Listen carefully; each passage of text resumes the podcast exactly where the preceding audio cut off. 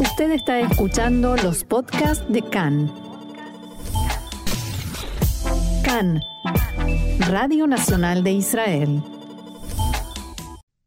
Seguimos aquí en CAN en español, Radio Reca, Radio Nacional de Israel, y eh, queremos saber un poquito, eh, ahora que se perfila quizás un, siempre hay que decirlo entre comillas, un eh, fin de la pandemia o un principio del fin, Queremos saber cómo emerge la familia israelí de la pandemia y cuáles son los consejos a nivel de eh, financiero, ¿no? Y cuáles son los consejos que podemos dar para eh, enfrentar una salida que puede ser promisoria, pero que hay que tener en cuenta algunas cuestiones. Y para eso eh, tenemos el gusto y el honor de tener con nosotros a Sandra Soriano, que es eh, economista, que es eh, asesora de hipotecas para la familia. ¿Cómo estás, Sandra? Bienvenida acá en Español. Hola, Marcelo. ¿Qué tal otra vez con ustedes? Gracias por invitarme. Bienvenida de regreso. Sandra, mm, ¿la familia israelí sale bien parada de la pandemia a nivel financiero? Mira, es difícil hacer una generalización. Eh, podemos decir que a cada uno le afectó de otra manera. Eh, hay gente, digamos, que fue eh, muy afectada a nivel económico, todas las personas que eh, en principio las sacaron a licencia sin goce de sueldo y no sabían qué iba a pasar, y aunque el país les daba un pago, o sea, era menor a su sueldo, otra gente que fue despedida, otra gente que era independiente y no podía trabajar en el rubro, eh, que, que trabajaba todo el tiempo, o sea, hubo muchas cosas que afectaron para mal, digamos, eh, junto con eso hubo gente eh, que le afectó para bien, o sea, gente que trabajaba muchas horas, por ejemplo, en, en ITEC y de repente eh, podían trabajar desde la casa, no menos horas capaz, pero eh, sin los viajes, que también eso hay gente que le gustó y gente que no le gustó, que quien tiene niños chicos en la casa se le puede hacer más complicado, este, pero hubo gente que realmente se vio, se, se vio beneficiado eh, de, lo que pasó por el área en el que estaban trabajando, por el tipo de trabajo, eh, o también por el hecho de que cuando fue la parte fuerte de la pandemia, eh, había mucho menos gastos en, la familia en cosas que habitualmente gastaban, ¿ok? Y ahí en más, digamos, eso fue la primera parte de la pandemia. Y ahí en más yo creo que este, podemos ver distintos tipos de, de respuestas a lo que pasó en cada familia. Hay, hay gente que tuvo problemas laborales y hizo un cambio de rubro totalmente. este, otra gente que lo habían sacado a, licencia aprovechó para cambiarse a otro trabajo, mejor o peor, depende de cada uno. Eh, hay gente que tuvo que tomar muchos préstamos. Eh, eh, digamos, hoy en día tenemos una disponibilidad muy grande, todo el tiempo tenemos propaganda, ya sea en la televisión, carteles, SMS, eh, por todos lados que tomemos préstamos, que son los intereses bajos, y mucha gente tuvo que tomar préstamos por la situación, o otra gente tomó préstamos porque no estaban organizados económicamente, y ahora vemos las consecuencias de eso. O sea, em, vemos que hay una necesidad de reorganizar la economía familiar. Y ahí depende también de antes de la pandemia, cómo cada uno en su persona o en su familia se organiza con las finanzas familiares. Hay personas que, hay familias que hipotecaron la vida, de, eh, porque lo que me decís de empezar a tomar préstamos sobre préstamos eh, da bastante miedo, ¿no? Sí, eh, sí, hay mucha gente que tomó préstamos, así préstamos que da la tarjeta de crédito de los bancos, y hay también em, gente que tuvo que, por ejemplo, parar de pagar la mashkanta, el préstamo por la compra de la casa, y se podía también tomar un préstamo sobre la casa, o para cubrir préstamos o para necesidades personales que otra vez hubo quien no tuvo más remedio que hacerlo. Claro. Pero hubo también gente que estaba mal organizada económicamente antes de la pandemia y entonces siguió, digamos, con, con ese tipo de conducta y es más difícil salir. O sea, cuando uno ya tiene muchos, muchos préstamos, es como es una bola de nieve, es, bien difícil salir de eso. Hay que sentarse y reorganizar las finanzas familiares de nuevo. Eh, Em, hubo gente que vos, vos te enmarcás principalmente en la asesoría para hipotecas y la pregunta es, ¿hubo gente que perdió la casa por la pandemia? Em, o sea, me imagino que sí, eh, no, no, han llegado a mí. ah, vos no tuviste casos. Sí tuve casos de gente que llegó a mí que eh, como tenían muchos préstamos tomados, eh, pudimos juntar todos los préstamos, o sea, los préstamos tomados en forma particular son de devolución mensual muy alta, porque por lo general son a corto plazo. Entonces juntamos todos los préstamos y los sumamos a la hipoteca de la casa, que ahí se pueden alargar por otros años y hacer que la devolución mensual sea menor. Eso sí, o sea, no, no tuvieron que perder la casa, eh, pero sí tuvieron que reorganizar las cosas, que cuando cuando existe, o sea, si la, si la hipoteca que la casa tiene no es muy grande, eso se puede hacer. Entonces ayuda a reorganizar, que por supuesto eso solo no es la solución, hay que sentarse a ver cómo organizar todo, ¿no? Pero sí es algo que ayuda. Me imagino que quien tenía desde el principio una mascanta, o sea, una hipoteca muy grande a la casa, y después tuvo que tomar muchos préstamos, y sí, capaz que tuvo, puso en riesgo su casa, no, no llegaron a mí, pero me imagino que sí los hay. ¿Te, acordás de algún caso que, puedas describir y que quizás nuestros oyentes puedan eh, sentirse identificados, que nos puedas contar? Em, sí, te puedo decir este de eh, una pareja con tres chicos eh, que los dos trabajaban y ella en el momento de la pandemia se tuvo que quedar mucho en la casa por los chicos y estaba en un trabajo nuevo y dejó el trabajo y recibía eh, me hasta lado, o sea, lo que se recibe cuando uno está sin trabajo. Seguro de desempleo, sí. Sí, pero que era una suma chica porque no había trabajado mucho tiempo, era, bueno, era muy complicado y, recibía muy poca plata y, y entonces eh, tomaron algunos préstamos para, para poder seguir adelante, pero no, o sea, no les alcanzaba. Cuando uno toma un préstamo, si, la, si antes tenías los gastos y no te alcanzaban y tenés que tener una devolución mensual extra del préstamo, entonces menos te alcanza la plata. Y para poder seguir adelante tomaron otro préstamo y después otro préstamo y cuando llegaron a mí ellos tenían una casa con una mascanta, o sea, con una, un préstamo. Una hipoteca, sí. Una hipoteca, y una hipoteca chica, que no era una suma muy grande, pero la cantidad de préstamos que habían tomado era muy, muy grande, eh, así que sí pudimos, o sea, para poder hacer eso, eh, vos tenés, si tenés una casa que suponete vale un millón, eh, vos podés tomar un préstamo extra para cubrir préstamos hasta un 50% del valor de la casa menos la, la, hipoteca que ya hay en la casa. O sea, si tenés una casa de un millón y tenés una, un, un préstamo, una hipoteca de 200 mil shekels, digamos, te quedan libres, entre comillas, 300 mil shekels. ¿ok? Que podés tomar, que es un montón, ¿ok? Que podés tomar para cubrir préstamos. En el caso de esta familia fue lo que tuvimos que hacer. En la época de la pandemia se podía llegar, fue algo que hicieron solamente en ese momento, en vez de un 50%, un 70%. Y en el caso de eso tuvimos que llegar a un 70% para poder cubrir todos los préstamos y no perder la casa. Eh, pero bueno, yo les recomendé muchísimo, o sea, yo soy también asesora en finanzas familiares y les recomendé muchísimo sentarse, o sea, hicimos una tabla, así más o menos con los gastos que tenían y ver cómo organizar todo para que no lleguen a la situación de que tener que tomar otro préstamo.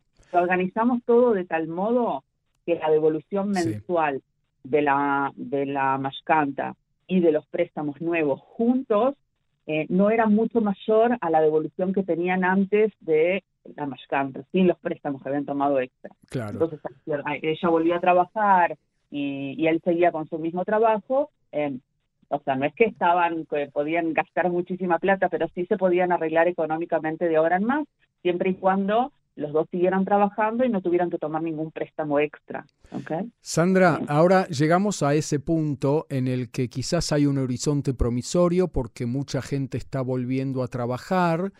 Eh, y la pregunta es, eh, en ese caso, eh, ¿qué consejos habría que darle a una familia que quedó un poco endeudada porque estuvo eh, mucho tiempo sin trabajar, tanto el padre como la madre o el marido como la eh, esposa, y de repente sí, empiezan a trabajar y bueno, ven que se abre todo, pero estamos endeudados. Entonces, ¿qué, habría que, ¿qué le recomendarías a una familia así que de repente ve un horizonte y una apertura y tiene ganas ya de viajar al exterior a, pasarla bien? Mira, lo, más importante eh, siempre, en cualquier punto que hay cambios en la economía familiar, ya sea por eh, eh, suba de ingresos o baja de ingresos, es sentarse a hacer un presupuesto familiar. ¿Qué quiere decir? Sentarse a hacer un resumen de los gastos de los últimos dos, tres meses y hacer un promedio, ¿ok?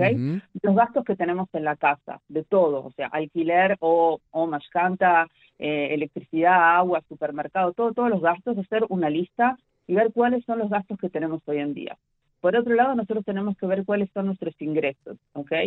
Digamos que si eh, estamos en un momento normal, sin deudas, o sea, tenemos nuestros ingresos, tenemos que dejar una plata en el costado todos los meses por si hay un problema, ¿ok? Los problemas vienen, ¿ok? El que tiene auto, siempre el auto le pasa algo, en la casa se rompe la heladera, tenés que ir al dentista, o sea, hay cosas que no son del día a día. Sí. siempre hay que dejar una plata en un costado, ¿ok? O sea que si, si, en este momento una persona no trabajaba y empezó a trabajar y de repente los ingresos suben, hay que organizarse con el presupuesto. Los préstamos que yo tengo, incluida la hipoteca, la mascanta, eh, hay que también eh, contarlos dentro de, la, de, los gastos, de la lista de Por gastos supuesto. que hicimos. Todos los gastos, todos los gastos, la devolución de préstamos, la devolución de mascanta, eh, si salgo al cine o a comer afuera o si viajo al exterior o si tengo una caitaná, o sea, vacaciones, eh, vacaciones ¿cómo se dice caitaná? Eh, una Eh, colonia de vacaciones para Colonia de vacaciones para los chicos, o sea, si pago un GAN, porque cuando los chicos, el, el jardín de infantes o cualquier cosa, todos los gastos tienen que entrar. O sea, todo, todo, y, y- y si no lo sé del todo, voy anotando en una libretita día a día hasta ese sándwich que me compré eh, en el medio del día de trabajo, por ejemplo. Sí, An- si anotar quiero todo. Saber exacto cuáles son mis gastos, sí, especialmente la gente que usa efectivo, porque eh, el que usa en la mayoría del tiempo la tarjeta de crédito en realidad está todo registrado lo que gastamos. Claro. Eh, pero cuando uno saca plata del banco y después la usa en efectivo es más difícil. eh, Hacer el seguimiento, claro. Claro, pero si uno anota, lo más importante es anotar lo que uno gastó en efectivo. Después uno se puede sentar con el resumen de la tarjeta y lo que baja en débito automático del banco y ya no es tan necesario anotar eso. Eh, pero sí, todo lo que es gastado en efectivo hay que anotarlo como para saber cuánto gastamos. Eh, pero y que esa es la única manera de saber la brecha entre gastos y, y- y- e ingresos, ¿no? Claro, pero si yo quiero saber ya y no quiero esperar a anotar un mes entero, lo primero que puedo hacer es sentarme a ver cuál es la situación de ahora. Porque muchas veces la gente dice, yo no gasto mucho, yo gasto solo lo imprescindible. Que es verdad, o sea, pero a veces lo imprescindible es mayor a lo que estamos entrando. Entonces, Claro. eh, entrando a nivel ingresos, entonces nos tenemos que sentar a tomar a veces alguna decisión que puede ser difícil, económica, eh, pero si hay una brecha entre ingresos y egresos, evidentemente algún algún cambio tenemos que hacer. ¿Qué O les decís a aquellos que te dicen, eh, bueno, pero Sandra, yo no tengo más de dónde recortar?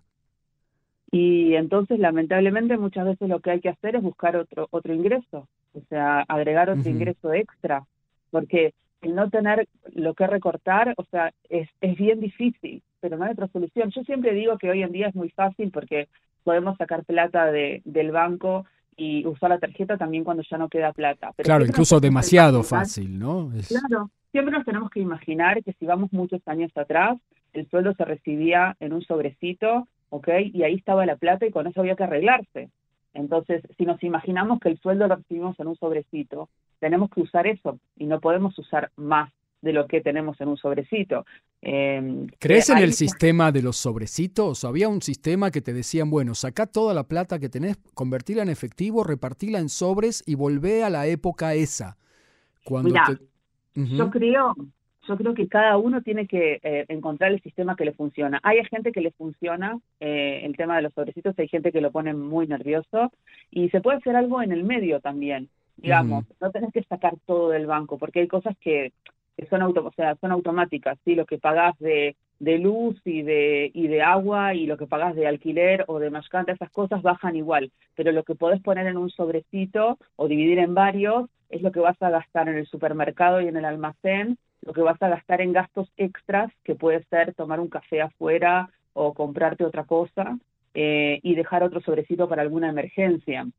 Eh, Entiendo. y en- entonces ahí podés controlar realmente los gastos que son más variables y que lo- sí los podemos controlar hasta determinado punto. Eh, pasemos a un último tema que es eh, muy israelí y que es este tema de la suba de, los, eh, de las viviendas. Ujú.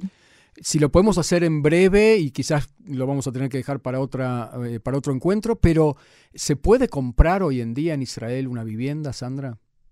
Mira, yo creo que eh, eh, depende, como por supuesto, cuánto dinero uno tiene para poner en principio, porque hay que tener un 25% del valor de la casa para poder comprar. Mm, un capital inicial. Eh, Que sí, que yo creo que sí se puede comprar en Israel. Es importante comprar porque yo no veo cómo bajan acá los precios, pero no no a cualquier costo. O sea, sí se puede comprar, sí se puede tomar una mashkanta, un préstamo inmobiliario, que la devolución mensual tiene que ser acorde a ese presupuesto en el que estuvimos hablando, que sea algo que lo vamos a poder afrontar mes a mes y no nos va a ahogar después y no lo vamos a poder pagar. ¿Vos no ves una, eh, un horizonte de normalización, que una pareja joven se pueda comprar su primer departamento en el corto plazo? No, yo, yo veo muchas parejas jóvenes que compran el departamento. Lo que pasa es que muchas veces hay que entender que hay que comprar un departamento acorde a lo que uno puede. A veces mm. una pareja quiere, ya tiene chicos, quiere un departamento más grande y no se puede. si tuvieras... se puede se puede comprar un departamento más chico y alquilarlo y de mientras alquilar uno más grande si es que no se puede, si es tan chico que no se puede vivir ahí. Claro.